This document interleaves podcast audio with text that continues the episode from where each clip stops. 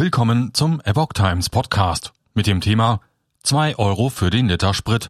Linke fordert Entlastung. Ein Artikel von Epoch Times vom 6. März 2022. Die Linke schlägt wegen der immer weiter steigenden Spritpreise Alarm. 2 Euro und mehr sind inakzeptabel und erfordern ein unverzügliches Gegensteuern der Bundesregierung, sagte Fraktionschef Dietmar Bartsch der deutschen Presseagentur. Mobilität dürfe kein Luxusgut werden. Bartsch forderte eine Senkung der Mehrwertsteuer auf 7 Prozent und eine spürbare Reduzierung der Energiesteuer auf Sprit. Jede Preiserhöhung an der Zapfsäule bringe dem Bund über die Mehrwertsteuer zusätzliche Milliarden.